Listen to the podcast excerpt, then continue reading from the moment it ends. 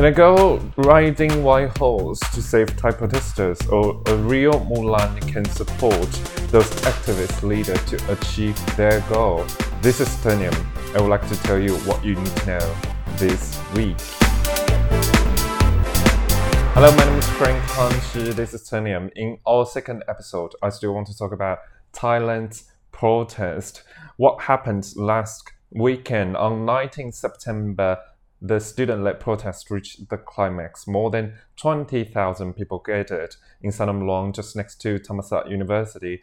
At noontime, protesters raided into the university, and in the afternoon, they occupied Sanam Luang. Formerly, it was a plaza for Bangkokian to do activities, but after Rama X succeeded to the throng, the plaza was closed and surrounded by barriers.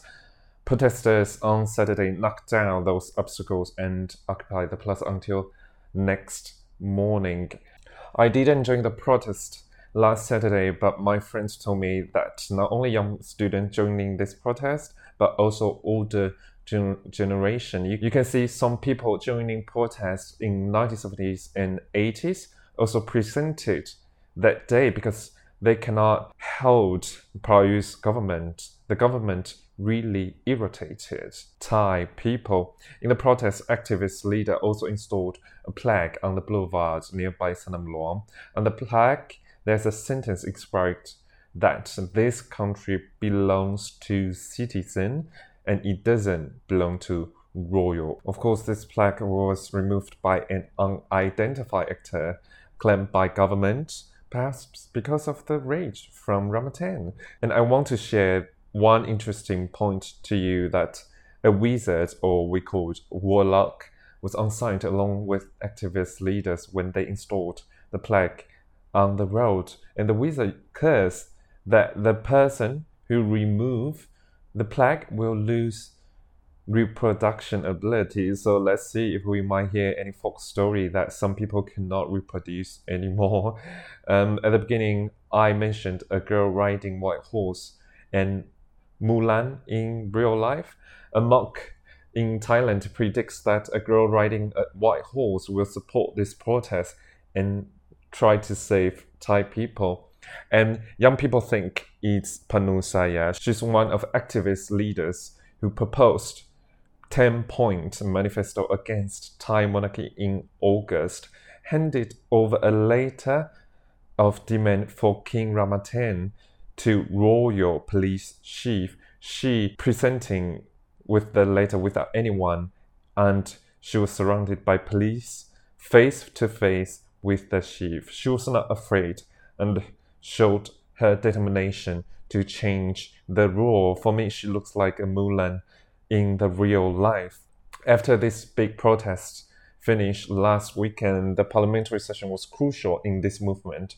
Two days ago, on 24th September, Senator and House of Representatives had to vote for the amendment of constitutional law, but at the last moment, senators supporting for military government proposed to set a committee to discuss the amendment and vote for this issue after one month. So it means that the vote has been postponed to next month. Senators and pro-government group they have the majority in the parliament.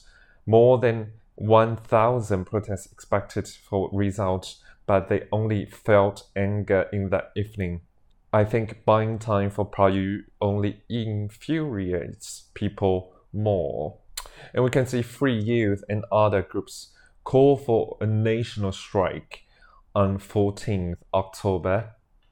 I wouldn't expect this strike would be formed smoothly. Until now, there's no point for middle class or white collar workers joining this protest as government hasn't used violence against students or against the middle class Thai since any intimidation from this government.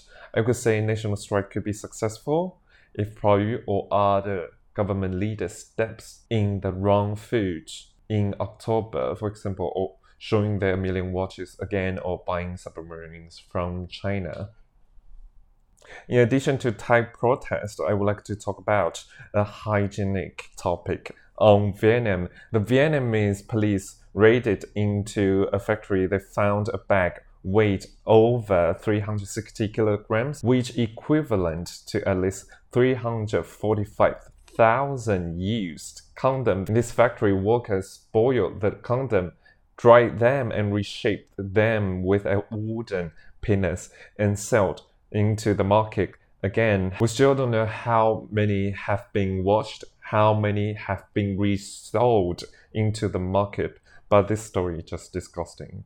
I would say in the future, before going to Vietnam, buy condom in your country first. This is the second episode of Turnian. Hope you like it and see you next time.